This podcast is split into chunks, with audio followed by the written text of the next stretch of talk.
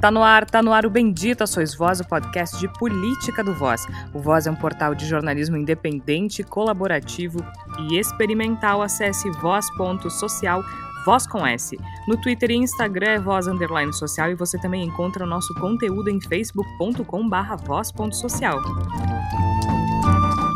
Você pode ouvir os episódios anteriores do Bendita Sois Voz no nosso site voz.social ou em outras plataformas de streaming. Eu sou Georgia Santos e desde o início da pandemia de coronavírus nós nos reunimos em edições especiais do Bendita Sois Voz. No episódio desta semana, Paulo Gustavo, o sangue nas mãos de Jair Bolsonaro e a CPI da Covid. O presidente estava sem máscara na inauguração. Já encheu o saco isso, pô. O Brasil amanheceu ainda mais triste na quarta-feira do dia 5 de maio com a notícia da morte de Paulo Gustavo, que sempre nos fez rir. Paulo Gustavo morreu vítima da Covid-19 aos 42 anos. Um homem jovem, saudável, que deixa o marido e dois filhos. O presidente Jair Bolsonaro escreveu no Twitter que lamenta. Será? Olha o que aconteceu domingo. Sabemos que o vírus mata, lamentamos as mortes. Mas o povo foi nas ruas. Pois a partir dos depoimentos dos ex-ministros da Saúde na CPI da Covid, fica difícil acreditar que ele lamente de verdade. O ex-ministro Luiz Henrique Mandetta expôs um projeto de governo baseado no negacionismo e na mentira, em que o governo tentou inclusive alterar a bula de um medicamento. De um decreto presidencial para que fosse sugerido daquela reunião é que se mudasse a bula da cloroquina na Anvisa, colocando na bula a indicação de cloroquina para coronavírus. E foi, inclusive, o próprio presidente da Anvisa, Barra Torres, que estava lá, que falou isso. É, não, e o ministro Jorge Ramos falou: não, não, isso daqui não é nada da lavra daqui, isso é uma sugestão, mas é uma sugestão de alguém. Alguém pensou, se deu o trabalho de, de botar aquilo num formato de decreto. Mandetta ainda expôs o ministro da Economia, Paulo Guedes, que já mostrou que não se preocupa com a vida de ninguém além da dele. Esse ministro Guedes da Economia, quando saiu com eu vi aquilo. É, um, um, desonesto intelectualmente, uma coisa é, pequena, né? um homem pequeno. E expôs ainda a participação de um dos filhos do presidente em reuniões importantíssimas. Qual dos filhos? O que sequer trabalha em Brasília. Bom, trabalhar nenhum deles trabalha, mas o que sequer mora em Brasília, o vereador Carlos Bolsonaro. O ex-ministro Nelson Tais deixou claro que saiu porque percebeu que não teria autonomia e também divergia com relação à cloroquina. E não esqueçamos da fuga de Eduardo Pazuello, ex-ministro da Saúde, disse que pode estar com Covid e por isso não depôs na CPI na semana prevista. Passear sem máscara no shopping pode, né? Mas, como eu sempre digo, isso não é um monólogo, eu estou muito bem acompanhada dos meus colegas Flávia Cunha, Igor Natucci Tércio Sacol. Flávia Cunha, seja bem-vinda nesta semana também triste, como tantas semanas tristes que a gente tem vivido nos últimos tempos, né, Flávia? Sim, Georgia. Tércio, Igor, ouvintes, tá, tá difícil, né? Eu acho que para mim particularmente, não sei se vocês também compartilham desse sentimento, mas para mim desde o final de semana, quando a gente acompanhou em diversas cidades brasileiras essas manifestações pró Bolsonaro, a gente percebe de uma forma concreta que sim, os apoiadores do presidente ainda existem, infelizmente. E aí ainda depois dessa desse final de semana lamentável, essa terça-feira tão difícil, né? Eu acho que eu, eu vinha acompanhando já uh, essa notícia aí do, do, agravamento do estado de saúde do Paulo Gustavo, era um humorista que eu, que eu gostava particularmente, e, e realmente eu acho que, a, além da gente lamentar a perda de um, de um artista tão representativo, uma pessoa que, que levava alegria para todo mundo, uh, ainda um, uma pessoa LGBT que enfrentou durante todo esse período que ele estava doente, né, desde março, enfrentando haters nas redes sociais dizendo que ele merecia morrer por ser gay. Então é esse tipo de falta de humanidade que a gente precisa se deparar uh, em meio a essa pandemia sem fim, no momento em que nós poderíamos já estar todos vacinados e que então essa morte, muitas outras, milhares de outras poderiam ter sido evitadas.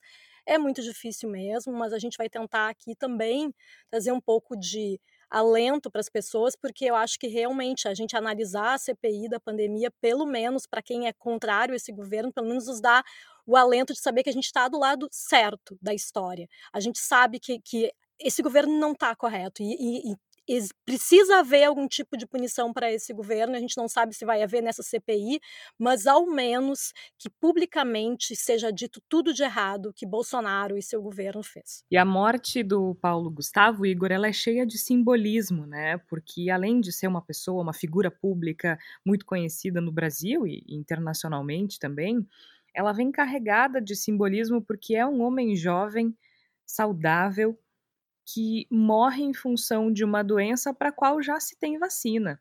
Né? Se o Paulo Gustavo não fosse brasileiro, provavelmente ele estaria vivo hoje, né, Igor? É verdade, Jorge, Flávia, Tércio, ouvintes do Bendita Sois Vós. A gente vive dias de muita tristeza no nosso país e, lamentavelmente, tragicamente, o falecimento do Paulo Gustavo acaba sendo uh, uma personificação de boa parte dessa tristeza, desse desalento desse luto que a gente tem vivenciado permanentemente no nosso país. Então, é importante que a gente honre a, o legado do Paulo Gustavo, tentando também demonstrar que não é uma morte necessária, que a gente está. Desde dezembro existe vacina e nós estamos muito atrasados na aplicação e na aquisição dessas vacinas. E isso e isso é uma responsabilidade que tem endereço. E me parece que a, o que a gente está vivendo e o que deve ser o nosso esforço daqui para frente é que toda essa, essa responsabilidade seja entregue no interesse do indivíduo. A gente precisa deixar muito claro quem são os responsáveis, quem são as pessoas que falharam no, no cometimento de todas essas questões, que causaram todas essas tragédias, que resultam em mortes de pessoas jovens, saudáveis, como o Paulo Gustavo. A gente precisa responsabilizar todos os cheerleaders da destruição, todo esse pessoal que faz festa diante das trevas, que celebra como tarados pela morte uma tragédia nacional incomparável e incalculável. Tudo isso deve ser feito muita clareza, sem ficar pensando, ah, mas não vai dar em nada, esse pessoal não vai ser punido. Não é essa a nossa linha de raciocínio, na minha opinião. A gente tem que raciocinar que as pessoas têm que ser punidas, as pessoas têm que ser responsabilizadas e o nosso dever deve ser buscar incansavelmente que isso ocorra. A gente não pode desistir disso, né? E Tércio, essa morte do Paulo Gustavo, ela expõe também outras fragilidades e me chama muita atenção uma questão específica que é a flexibilização de medidas restritivas ela é feita a partir de uma contagem de leitos de UTI né, e de leitos uh, clínicos disponíveis. O Paulo Gustavo recebeu atendimento hospitalar, né? O Paulo Gustavo estava numa UTI, estava num hospital bem conceituado, ele recebeu um excelente tratamento médico e não foi suficiente. Ou seja, é um cálculo que não pode ser feito. A gente tem que evitar a infecção, né? E a morte dele expõe mais essa fragilidade, mais esse problema no combate à pandemia do Brasil, né, Tércio? Seja bem-vindo. Obrigado, Jorge, Igor Flávia. É, além disso, que já é grave o suficiente, mostra, evidencia uma completa, um completo desprezo à vida das pessoas. E a gente está tratando de um artista que tem projeção nacional e que tem alcance e que tem um legado que deixa, principalmente porque me parece que volta a se ter a dimensão, a gravidade da doença, para que a gente tenha ideia de estar tá gravando num dia onde os postos de saúde de Porto Alegre têm a segunda dose da vacina a ofertar e algumas vacinas chegaram a mais de mil idosos tomando chuva esperando a segunda dose da vacina as pessoas não querem morrer. As famílias não querem mais perder seus entes. E eu entendo o que a Flávia diz, que nos incomoda muito essa essa horda, essa massa, esses fascínoras que fazem carreata em defesa do presidente, mas eu também acho que essas pessoas, além de, de, questões de índole, de caráter, de decência, de humanidade que lhes falta, acho que também tem o chão. Essas pessoas se ampararam a vida inteira numa realidade que não existe, e se elas admitirem que essa realidade não existe e que na realidade o ícone que elas uh, preconizaram para liderar o país é na realidade um, genocida, bom, então o próprio sentido das suas vidas deixa de existir. Quanto ao luto que se perpetua, eu concordo com o Igor, eu acho que a morte do Paulo Gustavo, ela evidencia, além de uma política fracassada, ela mostra pra gente que quando a gente se desarma da doença, em qualquer contexto, é, essa doença ela pode atravessar nossa vida de formas muito distintas. E eu vou trazer um caso muito pessoal para essa abertura, que é uma, uma amiga, uma amiga especial, que eu não tinha um contato há muito tempo, que era companheira de uma outra amiga minha, que é, ficou hospitalizada. Eu descobri isso ontem. Ela tem 34 anos e ela está felizmente se recuperando no hospital, mas ela está hospitalizada com 34 anos, recuperando a oxigenação. É, muitas vezes a gente tem a sensação de, a, julgar pelas festas, restaurantes, cinemas, lotações, né, que o pior já foi. Só que o pior para a família que perde alguém é sempre a morte dessa pessoa. E aí não, não tem duas mil mortes, 1.500 mortes, 500 mortes, 30 mortes. Se dessas 30 mortes, que daqui a quatro meses acontecerem diariamente, forem da tua família uma pessoa, bom, então não tem o pior já passou. O pior nunca passou quando uma pessoa querida ao nosso redor está sob ameaça e como vocês falaram, não ameaça porque meu Deus, é uma letalidade inevitável. Ameaça por uma doença que é evitável.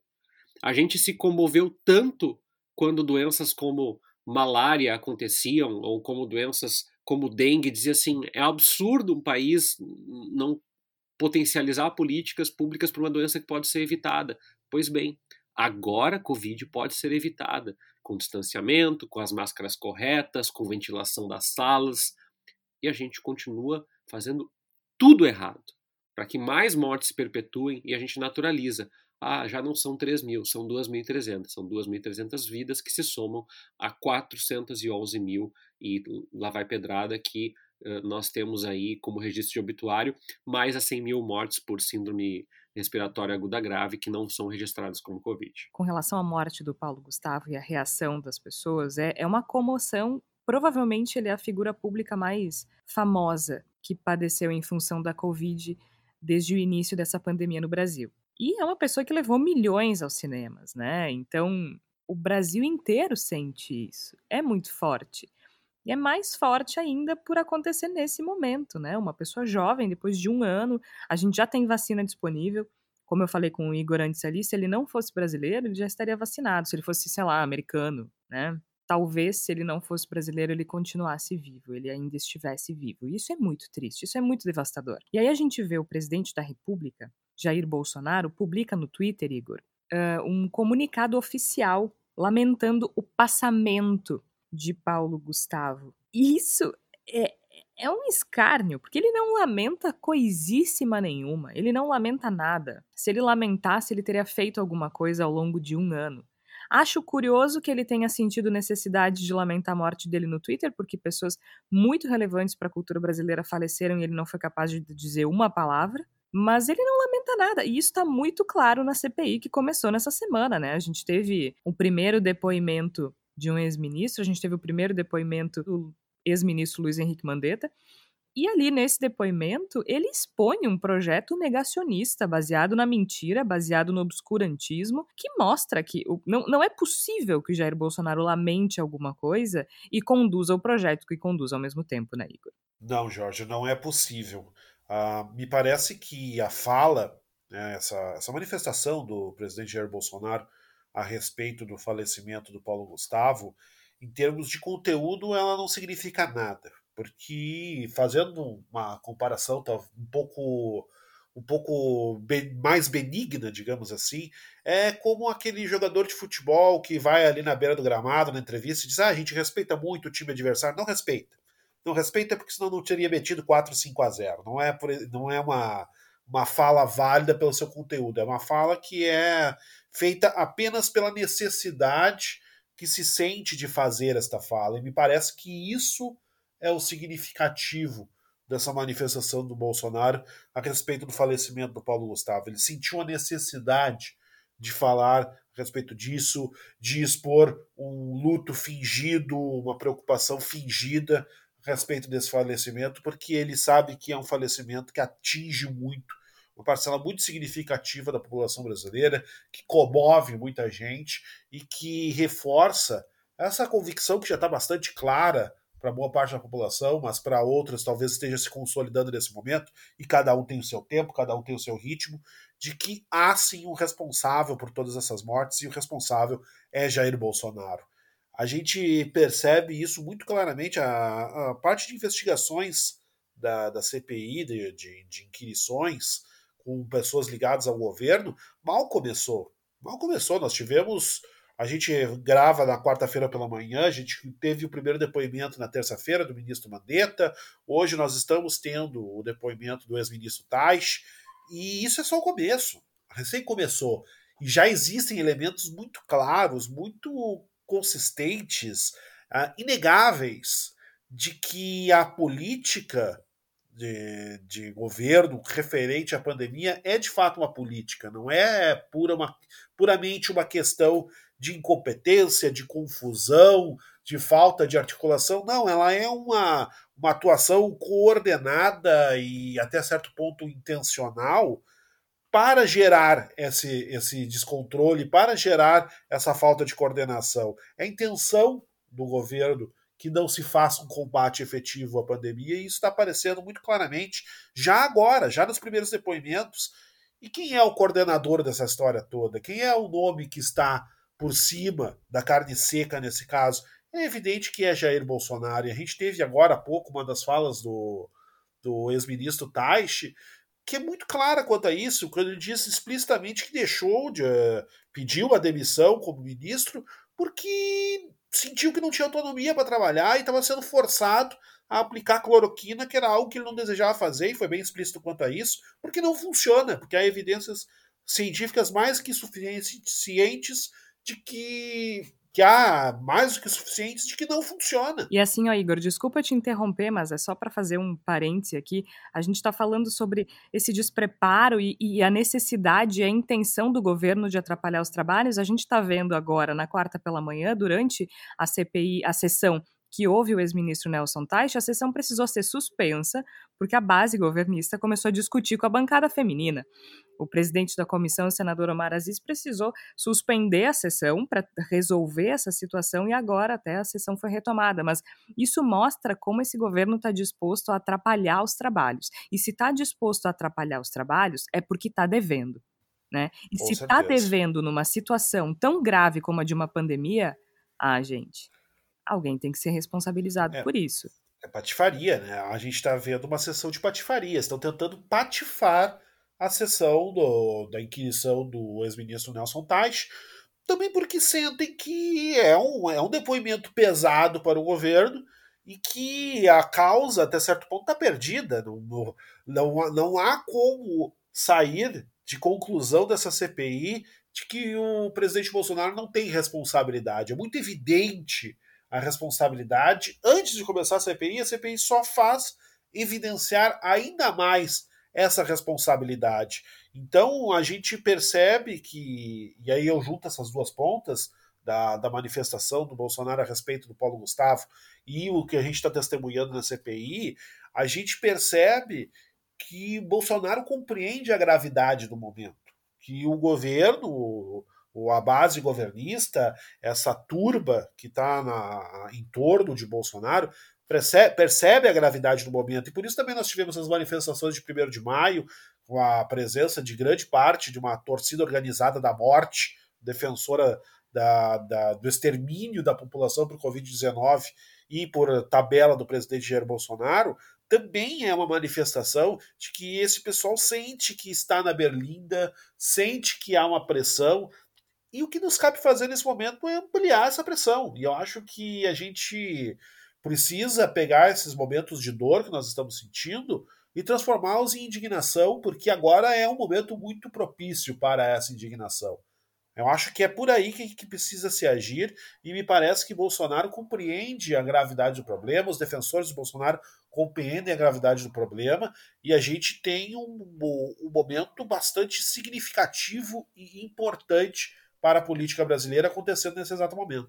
Agora, essa CPI ela já está dando muito o que falar, né? E é muito interessante a gente ver a forma como os depoimentos estão sendo conduzidos, porque, como eu disse antes, a gente tem a base governista claramente trabalhando para atrapalhar os, os trabalhos e, e, e, numa linha, às vezes, até confusa. Ontem, o senador Eduardo Girão fez uma confusão, porque ele é da base governista, mas as perguntas que ele fez para o ex-ministro Mandetta, em tese, prejudicaram muito o governo, né? Foram perguntas extremamente confusas do ponto de vista político né? Só mais pro final é que ele começou a, a ir para cima com relação à cloroquina, que, aliás, Tércio, me parece que essa é a estratégia da base governista, defendendo a cloroquina.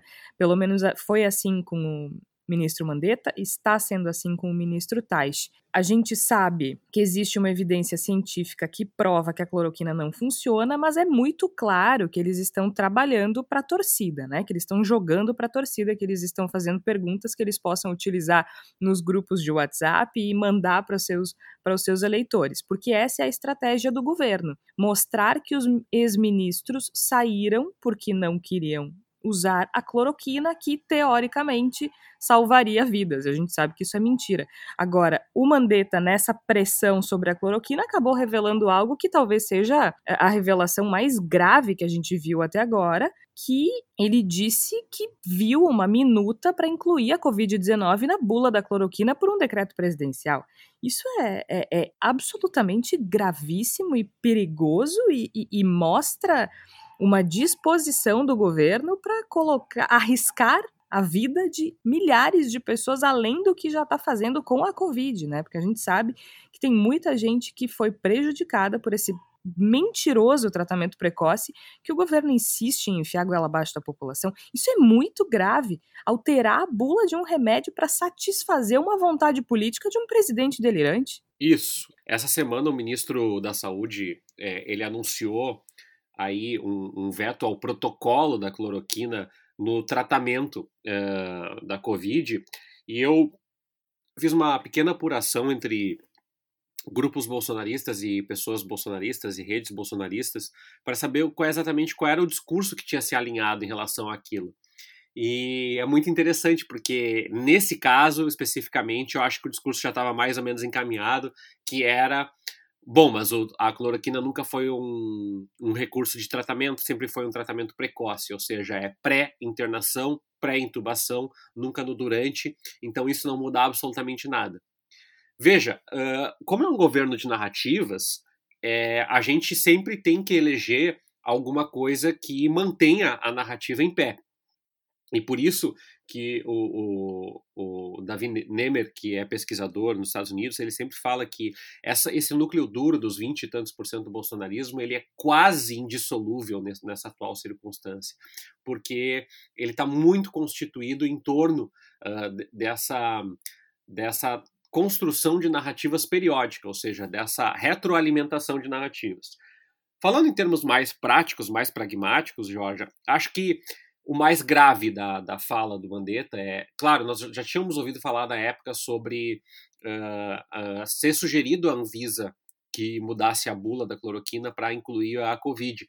A questão toda é que o Mandetta falou com todas as palavras que isso se tratava do presidente Bolsonaro, foi um, um pedido do presidente Bolsonaro, e que pessoas de fora da área da saúde deliberaram muito sobre a questão da cloroquina e também que o presidente refutou todas as expectativas de morte, inclusive lutando contra o isolamento social. Não é nada que nós não soubéssemos, mas a partir do momento que tu traz isso à tona uh, em caráter de houve reunião, isso foi uh, totalmente colocado uh, de forma transparente numa reunião, bom, então nós temos aí um, um processo um pouco mais é, transparente, um pouco mais claro, um pouco mais evidente de que, sim, não bastou o governo é, não fazer. O governo lutou contra o que era feito. Né? E aí, com o depoimento do Taish sobre não foi autorizado por mim, enquanto ministro, que o, que o exército produzisse esse lote extraordinário de cloroquina, nós temos aí um, uma questão coesa. Então, o que, que, o governo faz numa situação dessas, pegando os depoimentos dos governistas? Bom, já que não vai ter como fugir da cloroquina, todo mundo vai falar disso, a gente continua a defesa. Só que o problema é que essa defesa, ela, ela é uma defesa retórica. Ela vai até certo ponto, como tu destacou, né, Georgia? Tu vai lá e fala, bom, mas ah, fulano de tal se curou por cloroquina, mas tal coisa, mas não está comprovado. A questão toda é que, em tese, para produzir um relatório dessa CPI, tu não pode ser todo baseado em opiniões, ou em avaliações, ou em percepções. Eu acho que a cloroquina, né? Então, toda vez que aparecer um médico, um profissional da saúde, um pesquisador, um microbiologista, um virologista, e ele disser que a eficácia da cloroquina não está comprovada, bom, então nós temos aí mais um golpe duro. E tudo que nós previmos nos programas anteriores da CPI da Covid está acontecendo.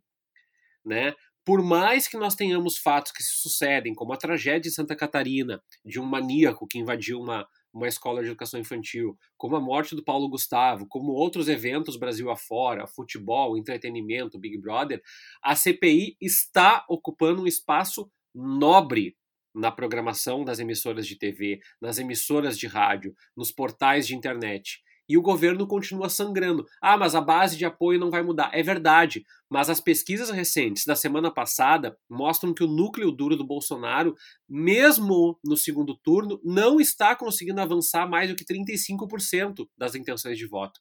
E isso é muito grave por um simples motivo. O Bolsonaro precisa ter um rival uh, que ele se espelhe, que ele diga que é o inimigo público, que ele crie, né, que ele compare ao Jesus Cristo, como é o Lula, mas ele também precisa passar dessa barreira.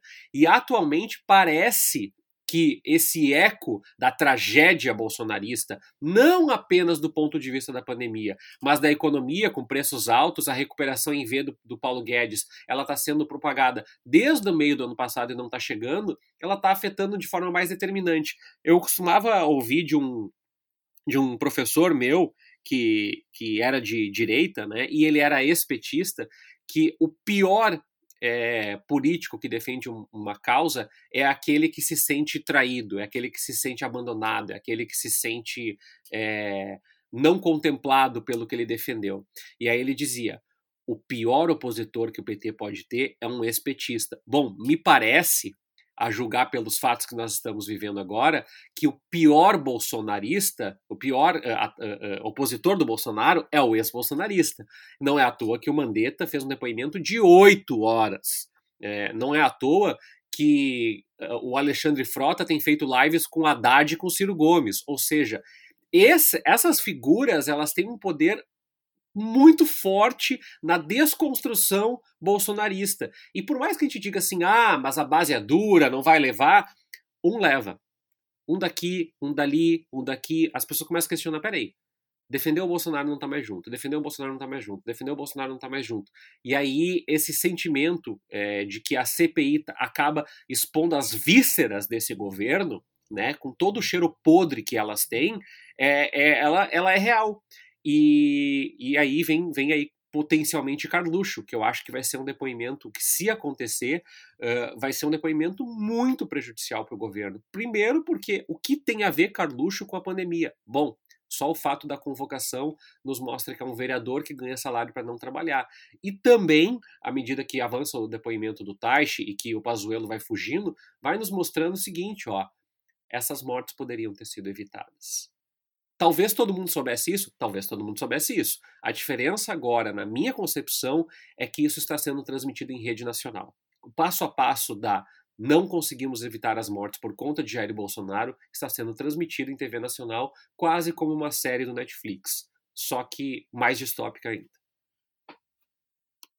Pois é, Tércio, e, e, o que eu acho grave realmente é que Bolsonaro continua apegado a essa questão do tratamento precoce, né? Nessa quarta-feira, falou numa cerimônia chamando de canalha quem é contra o tratamento precoce para a Covid. Uh, e aí eu fico pensando realmente, né, o, até quando Bolsonaro vai continuar apegado a essa mentira e, e, e, achar que vai sair impune, porque é muito grave uma pessoa no cargo que ele ocupa se continuar repetidamente falando mentiras numa questão de saúde pública. Isso, é, isso aí é, é, não é possível que continue dessa forma.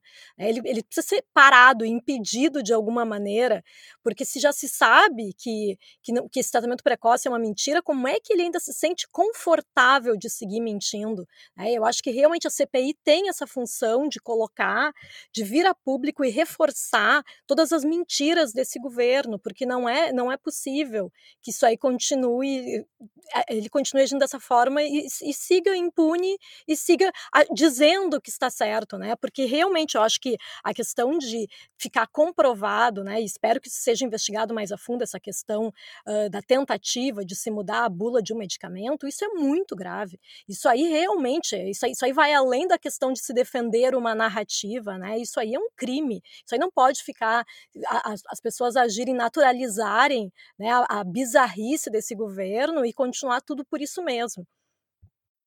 E tem uma coisa nisso tudo também, né, Flávia? Eu acho que essa situação toda serve para nos mostrar, de maneira ainda mais clara do que já se tinha, que se atribui ao próprio Bolsonaro e à base bolsonarista uma capacidade estratégica de articulação que ela não tem. O Jair Bolsonaro ele insiste nesse papo da cloroquina, como ele está fazendo agora nesta quarta-feira, mesmo diante de tudo que demonstra que ele não deveria fazer isso, inclusive do ponto de vista político, já que o investimento na cloroquina é um dos pontos mais frágeis de uma eventual defesa dele com relação às inúmeras acusações que surgem na CPI, e ele insiste nessa defesa por falta de tática, por falta de estratégia. Ele, a única coisa que ele sabe fazer é incensar, é galvanizar, é, é incendiar a sua militância. Essa, essa é a única única estratégia, única tática que ele conhece. Ele conhece a tática de falar uma tremenda barbaridade, receber aplausos da sua claque apaixonada, adotar isso, né, computar isso como um sucesso e continuar repetindo a mesma cantilena, continuar fazendo o mesmo gesto para obter a mesma reação. Isso é a história, a trajetória de Jair Bolsonaro. E ele insiste na cloroquina no momento politicamente mais estúpido possível para fazer isso, que é justamente agora, porque ele não compreende outra, outro modo de fazer política se não falar as suas bobagens como ventríloco e receber o, o aplauso da claque receber o apoio deste núcleo que o ama, que o adora. É isso que ele está fazendo. E mesma coisa acontece na própria CPI. Por se o, os integrantes da CPI estão fazendo discursos para salvar a própria pele, insistindo na cloroquina como uma forma de, de fidelizar o seu público, ou se promovem patifarias uh, soltas provocando briguinhas no meio dos depoimentos para ver se conseguem patifar a coisa, pedem questões de ordem para rever eh, procedimentos que já foram definidos há muito tempo e etc. Nada disso é coordenado. Qualquer um que assista o que está acontecendo em Brasília, que está sendo transmitido pela TV Senado e pelas emissoras que retransmitem, vai ver que não há coordenação que é a, a base defensiva do governo Bolsonaro, a base governista, ela não se organizou para tentar fazer uma defesa do presidente do governo nessa CPI. É tudo impulsivo, é tudo instintivo, é tudo individualista.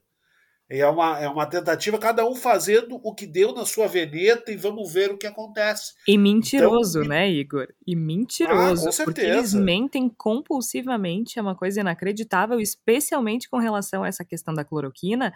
Né? A gente viu o depoimento do, depoimento não, né? A fala do, do senador Heinz, não, porque lá em casa eu tomei, a minha mulher tomou, a minha filha tomou, tá. E aí o meu amigo aqui que pegou, tomou café e se curou também. Então. Usa, usa, usando o exemplo anedótico de uma CPI do Senado, né? Uma coisa inacreditável. E, a, e a resposta do Mandetta também foi muito adequada, porque ele disse: bom, já lá em casa a gente fez diferente, a gente tomou precauções, a gente não fez aglomeração, a gente não.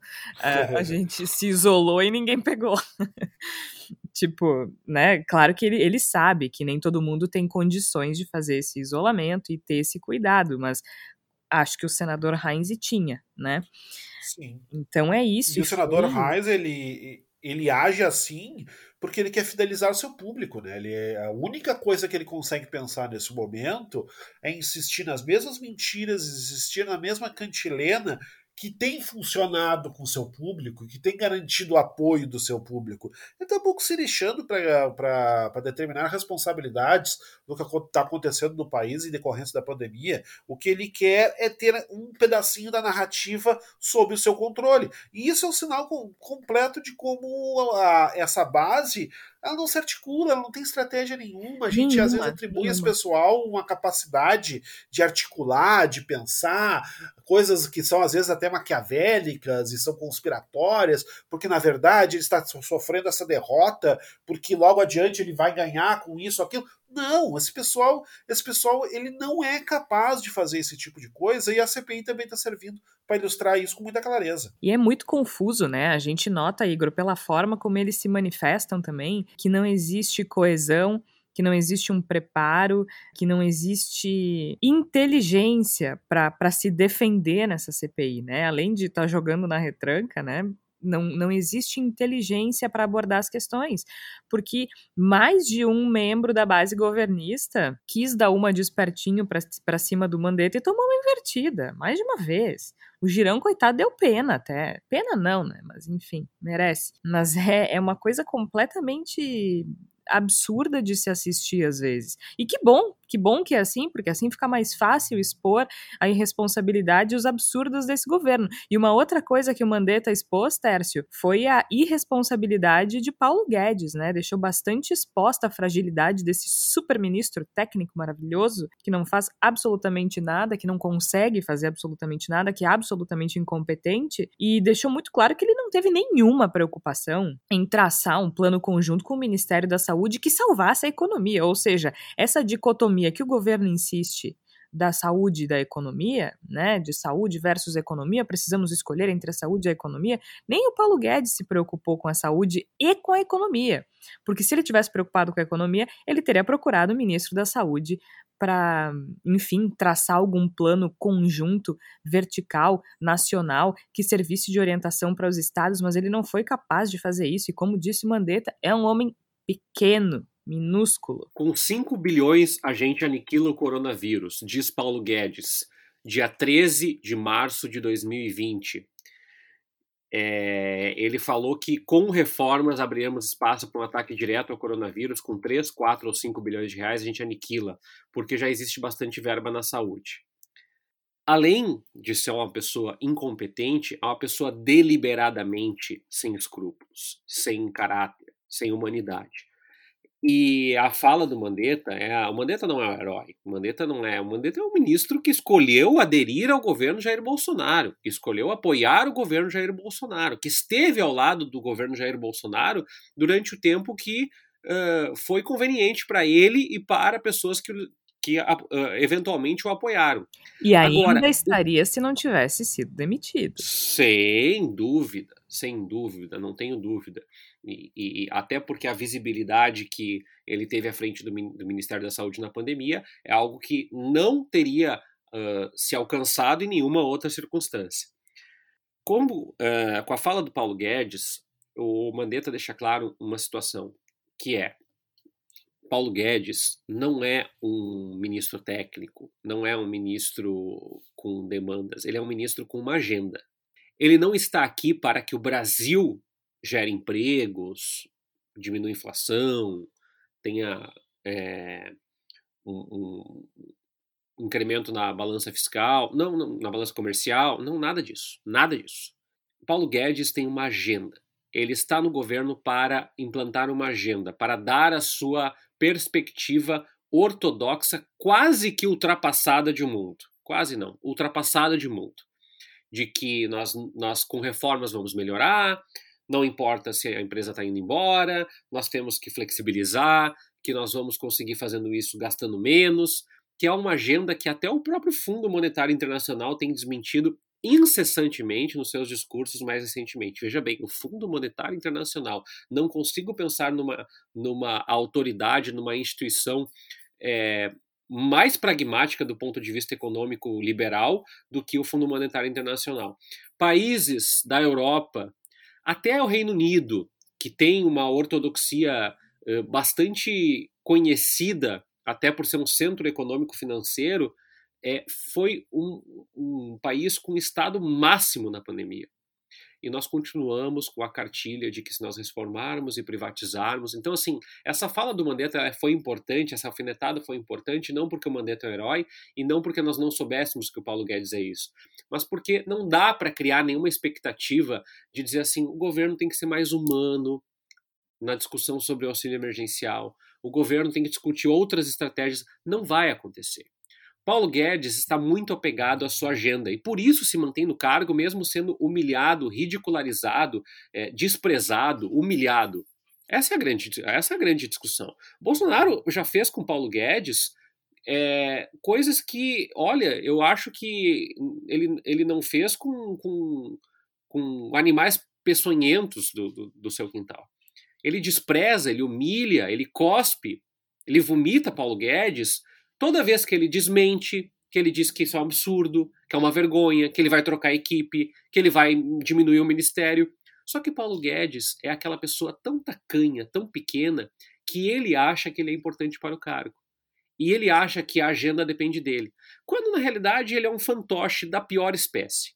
Então, essa fala para mim reproduz que nós estamos nessa situação fiscal e econômica também porque é um ministro que não tem nenhuma capacidade para gerenciar o que nós estamos vivendo nesse momento. Nós tivemos ministros da Fazenda muito ruins. Basta estudar aí o período militar, o período de reformas, depois o Collor, a Zélia, mas Paulo Guedes tem uma inépcia que é quase inédita do ponto de vista econômico. Então, parem de dizer que ele é um ministro técnico. Parem de dizer que ele é um ministro técnico. Eu aceito que digam que a Tereza Cristina é uma ministra técnica, porque tem uma bagagem na área, porque seguia por, por decisões que podem, é, é, daqui a pouco, a beneficiar pessoalmente, mas também o segmento. Agora, Paulo Guedes não. Paulo Guedes tem uma agenda. Se essa agenda matar mais gente, desempregar mais gente e causar fome mais gente, bom, paciência. Pelo menos ele cumpriu o que ele veio para cumprir e isso está muito evidente, não só com os depoimentos da CPI, mas com as ações que o governo tem tomado desde o início da pandemia. Acho que o Paulo Guedes ele é um exemplo perfeito do que esse governo espera, do que esse governo planeja, do que esse governo pretende. É um governo desumano, é um governo sem compaixão, é um governo que não está preocupado com a vida das pessoas. Gente, a gente tem o Paulo Guedes falando agora que a expectativa de vida aumentada é um problema para a economia, que o problema das bolsas é que aí o filho do porteiro tira nota zero e mesmo assim eh, passa no vestibular. Ele é tão torpe, ele é tão cruel. É inacreditável que um ministro de Estado se sinta confortável para dizer as coisas que ele diz. Mas daí, se a gente voltar, o que a gente está passando desde 2018 é inacreditável que um candidato à presidência da República diga as coisas que Bolsonaro disse. É inacreditável que um presidente da República diga as coisas que Bolsonaro disse. Então, assim, ele é a representação perfeita. E se a gente tiver agora na sequência o Carlos Bolsonaro depondo na CPI, aí a gente vai ver o que é festival de absurdo. Porque aí, gente, eu vou até fazer pipoca. Ah, faço uma pipoquinha doce. Até vou tomar uma Coca-Cola, que é uma coisa que eu não tomo. Não, só tomo Coca-Cola com fernet né? A pessoa um leve problema.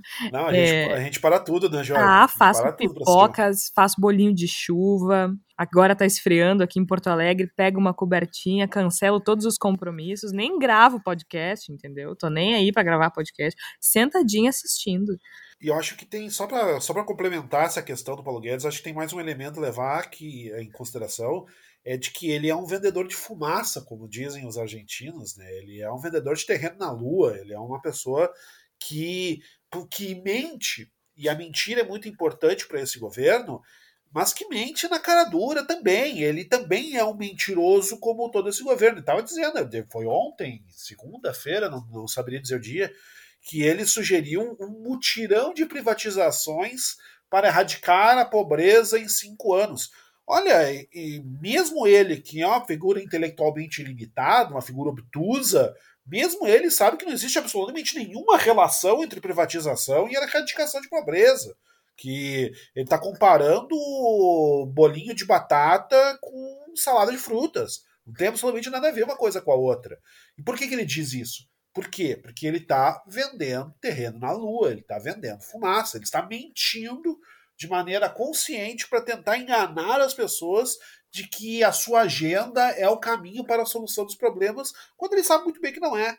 Então também tem esse aspecto que eu acho importante a gente lembrar no que, no que se refere a Paulo Guedes, de que ele, ele é governo por ser desumano, ele é governo por ser uma pessoa que não tem nenhuma preocupação com a população brasileira, desde que caiba dentro das suas agendas, ou dos seus recalques, ou das suas taras, e ele é governo porque ele é mentiroso.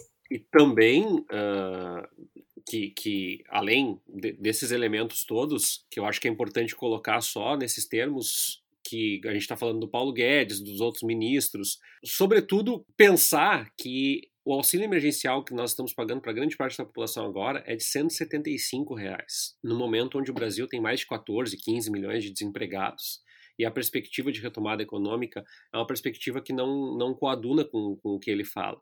Reforça tudo que a gente já falou em vários episódios. A gente tem que parar de dar esses discursos dizendo Bolsonaro diz que isso, Paulo Guedes diz que aquilo, Ricardo Salles diz que aquilo. Isso não é informação. Isso é desinformação. Isso é palanque político.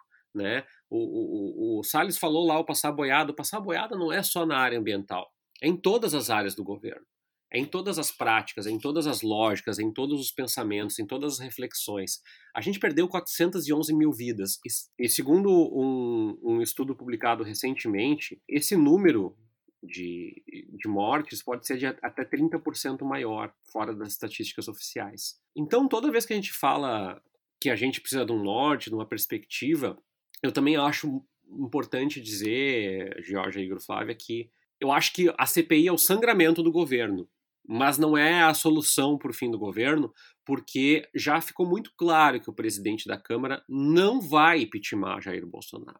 O presidente da Câmara está tomando as, as, as vezes de porta-voz do Palácio do Planalto e anunciando vacinas.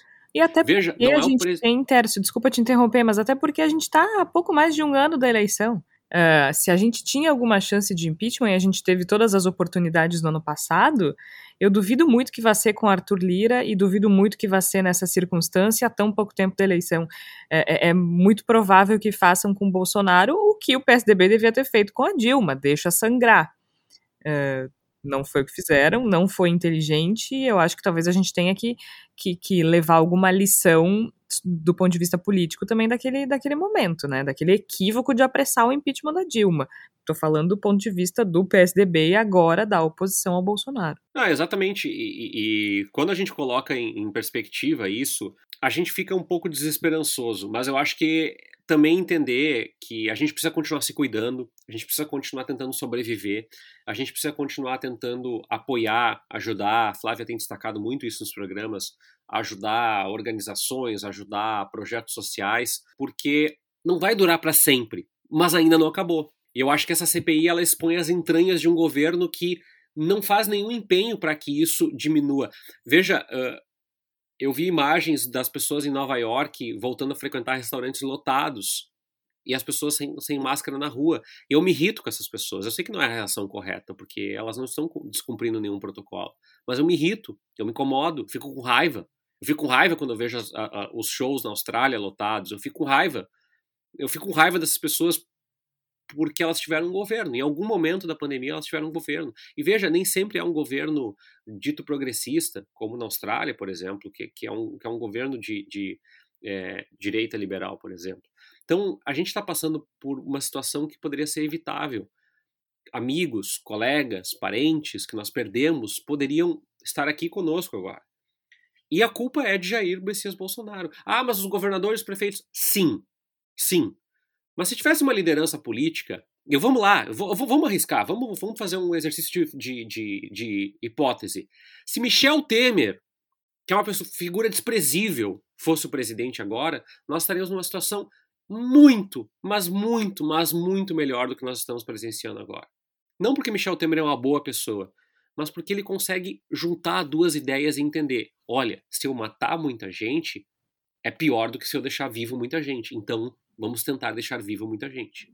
Então, é, é, é, essa é a discussão. E eu sei que frustra às vezes conversar com pessoas bolsonaristas, mas eu ainda acho que existe uma margem de pessoas que estão alheias, que estão anestesiadas. E a gente não precisa obrigar elas a acordar e chorar e gritar, mas a gente precisa lembrar elas que a gente não pode repetir tudo que nós passamos agora, sob hipótese alguma. Assim como a ditadura militar foi mal resolvida no Brasil, eu não quero ser parte de uma, uma geração que não resolveu muito bem a pior gestão de pandemia de um dos países do planeta. Então, é, é, acho que esse é um pouco dos nossos desafios aqui no Voz também. Eu tô num ponto que eu assisto a CPI e eu penso, gente, se o Renan Calheiros fosse nosso presidente, as coisas estariam bem melhores, né? Olha o o buraco que o Bolsonaro nos jogou. Agora, Flávia, tem uma coisa que essa CPI está mostrando, que é o seguinte: os dois uh, ex-ministros da saúde que depuseram até agora, Luiz Henrique Mandetta e Nelson Tais, eles têm uma coisa em comum, que é a falta de autonomia, né? O Mandetta foi demitido porque não fazia aquilo que o Bolsonaro esperava, e aí não ia se submeter a isso, e o Tais saiu porque percebeu que não teria autonomia, que teria que se submeter às vontades do Bolsonaro. Isso leva a crer que um ministro que ficou meses e meses e meses e meses no governo depois desses dois ministros terem saído era um ministro que estava de acordo com os desmandos do presidente da República. E nós estamos falando de Eduardo Pazuello. É o fujão, não é mesmo? Porque temos um fujão nesta, nesta CPI. Nós temos dois ex-ministros que com, uh, foram generosos, enfim, que se dispuseram a aparecer no depoimento, e um fujão, um fujão que alega ter tido contato com pessoas com suspeita de Covid. Então ele não pode fazer um teste, ele precisa ficar duas semanas em isolamento. Você vê, você veja, Flávia Cunha, que nós temos uma pessoa que passeia no shopping sem máscara e aí depois, ora só, vejam bem, alega que pode estar com Covid. Que surpresa, não é mesmo? Que coisa linda! Que coincidência, né, Georgia? Mas uh, o, o, o, autor da série, né, o roteirista dessa série chamada Brasil, uh, Brasil Pandêmico 2021, ele está se puxando, né? Porque Pazuello é flagrado, né, andando de uma forma completamente bizarra por aquele shopping sem máscara, daí ele é interrompido e ele fala: "Não, eu estou onde é que tem máscara para comprar?" Quer dizer, uma coisa com, parecendo meio fora da casa mesmo, né, meio louco.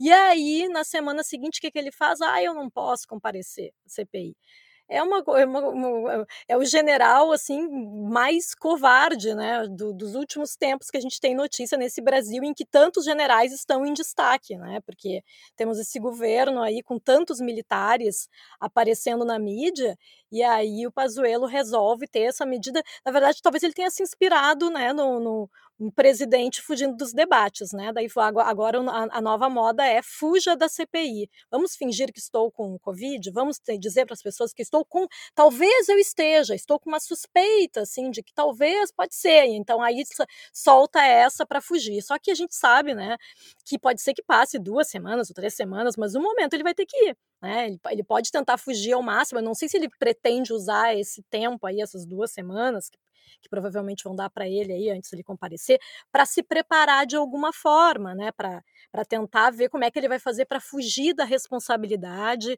para tentar não incriminar Bolsonaro nas respostas, para porque afinal de contas ele vai ter que responder, né? Sobre a produção de cloroquina, que todos os outros ministros disseram não, não, não é comigo, não é comigo, não é comigo, os ex-ministros, agora ele vai ter que responder isso, né?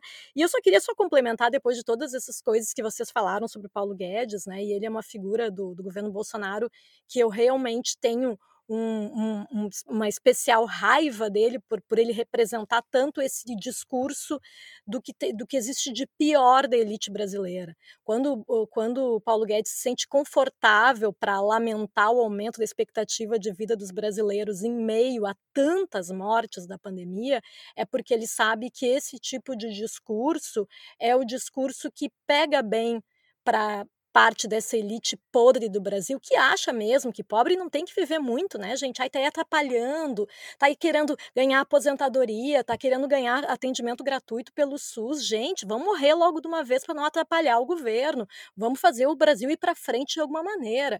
E eu acho que é por isso que ele, ele sabendo que existem pessoas que pensam como ele, é que ele se sente confortável para dar esse tipo de declaração e achar que está tudo bem. E se ele for convocado mesmo para ir para a CPI, ele vai falar uma série de, de, de frases desse tipo e, e vai achar que está tudo bem, porque realmente existe uma parte da população brasileira que pensa dessa mesma maneira. Talvez nem todos tenham a coragem de externalizar isso, mas existe, infelizmente.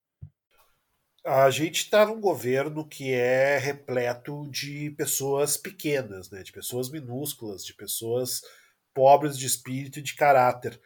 E eu fico admirado de constatar que o ex-ministro Pazuello é talvez uma das pessoas mais minúsculas que já passaram por esse governo, porque ele é ele é uma figura muito lamentável, né? Ele era um, uma, uma figura absolutamente servil ao presidente Bolsonaro, se submeteu de maneira absolutamente patética a ser porta-voz, a ser figura pública dessa, desse verdadeiro ministério paralelo que existiu e existe dentro do governo Bolsonaro, foi, foi usado e foi humilhado repetidas vezes de maneira pública, inclusive, foi descartado de uma maneira bastante desrespeitosa, não que ele merecesse respeito, mas o governo o desrespeitou durante o processo de transição para a entrada do ministro Queiroga, que atualmente é o nosso ministro da Saúde. Pois é, né? A gente nem a... falou a gente nem falou do Queiroga.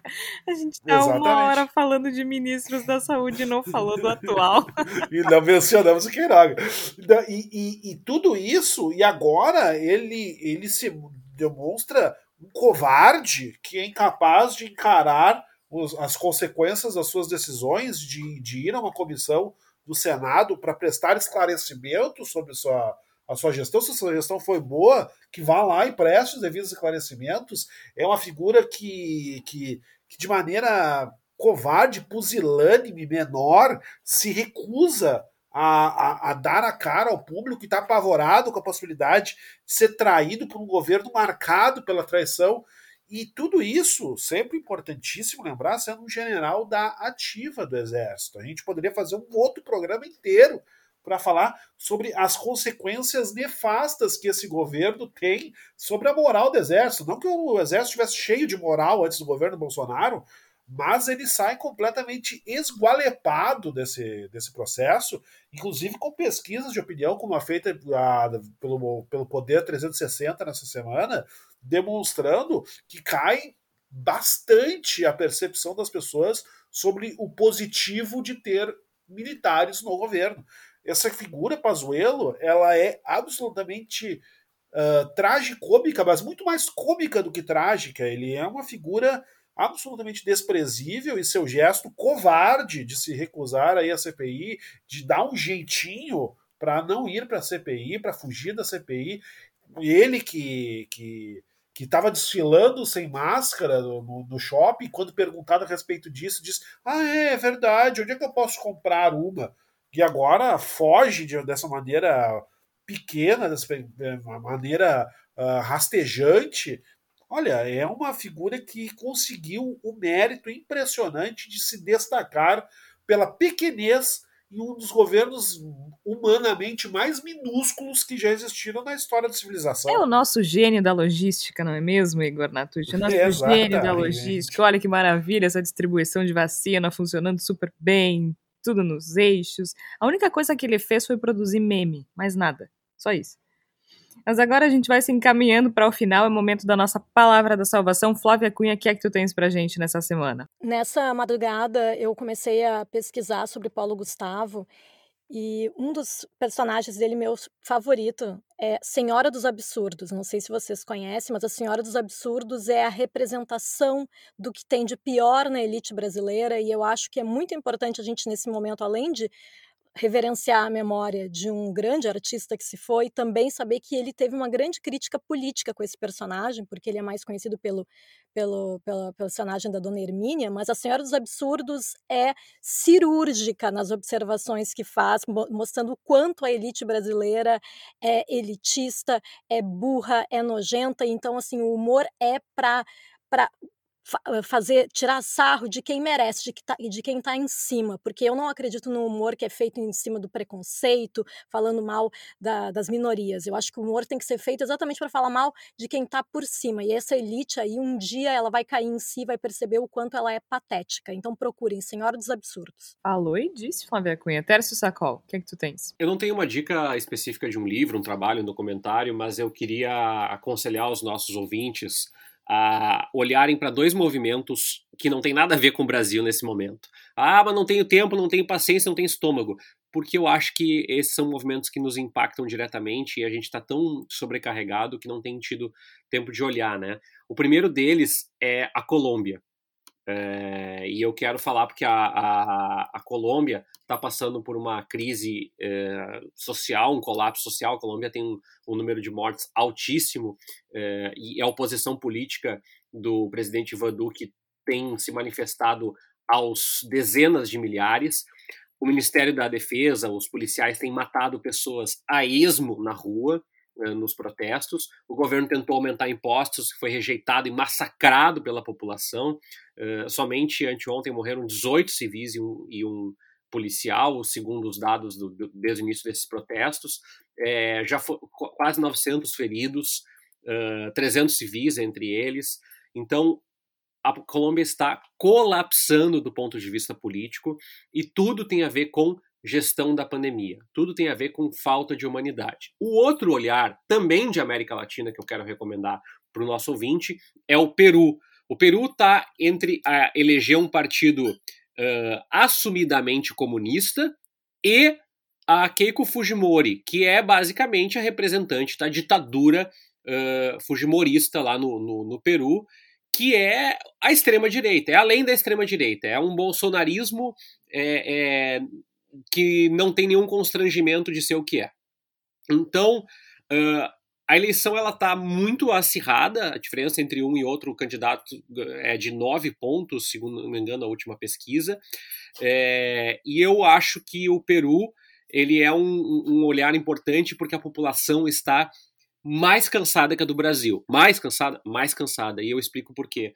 Porque o Peru, ele, se vocês vão lembrar, lá no meio da pandemia, ele tinha corpos das ruas. As pessoas morriam em casa eh, e, e se incineravam corpos nas ruas, era, era uma coisa horrorosa, né? E o Peru, ele teve essa desilusão coletiva. Eu acho que grande parte da população já não acredita na política e a prova é que uh, acho que o candidato que foi para o segundo turno foi com menos de 20%. Os dois, inclusive. Então, só para dar um olhar atento para Colômbia e para o Peru, nossos vizinhos que uh, nos dão um pouco da margem do colapso que a América Latina está vivendo diante da gestão fracassada da pandemia em diferentes esferas de governo. Muito bem. De minha parte, eu recomendo que vocês assistam a CPI da Covid. Tá passando o dia inteiro na, na TV Senado. Com certeza vai ter reprise, então fiquem atentos a esses próximos capítulos da novela brasileira. A gente vai ficando por aqui. O Bendita Sois Voz é publicado sempre às quartas-feiras, às 5 horas da tarde. Eu sou Jorge Santos, participaram a Flávia Cunha, o Igor Natush e o Tércio Sacol. A trilha sonora original é do Gustavo Finkler. A gente volta na próxima semana. Até lá!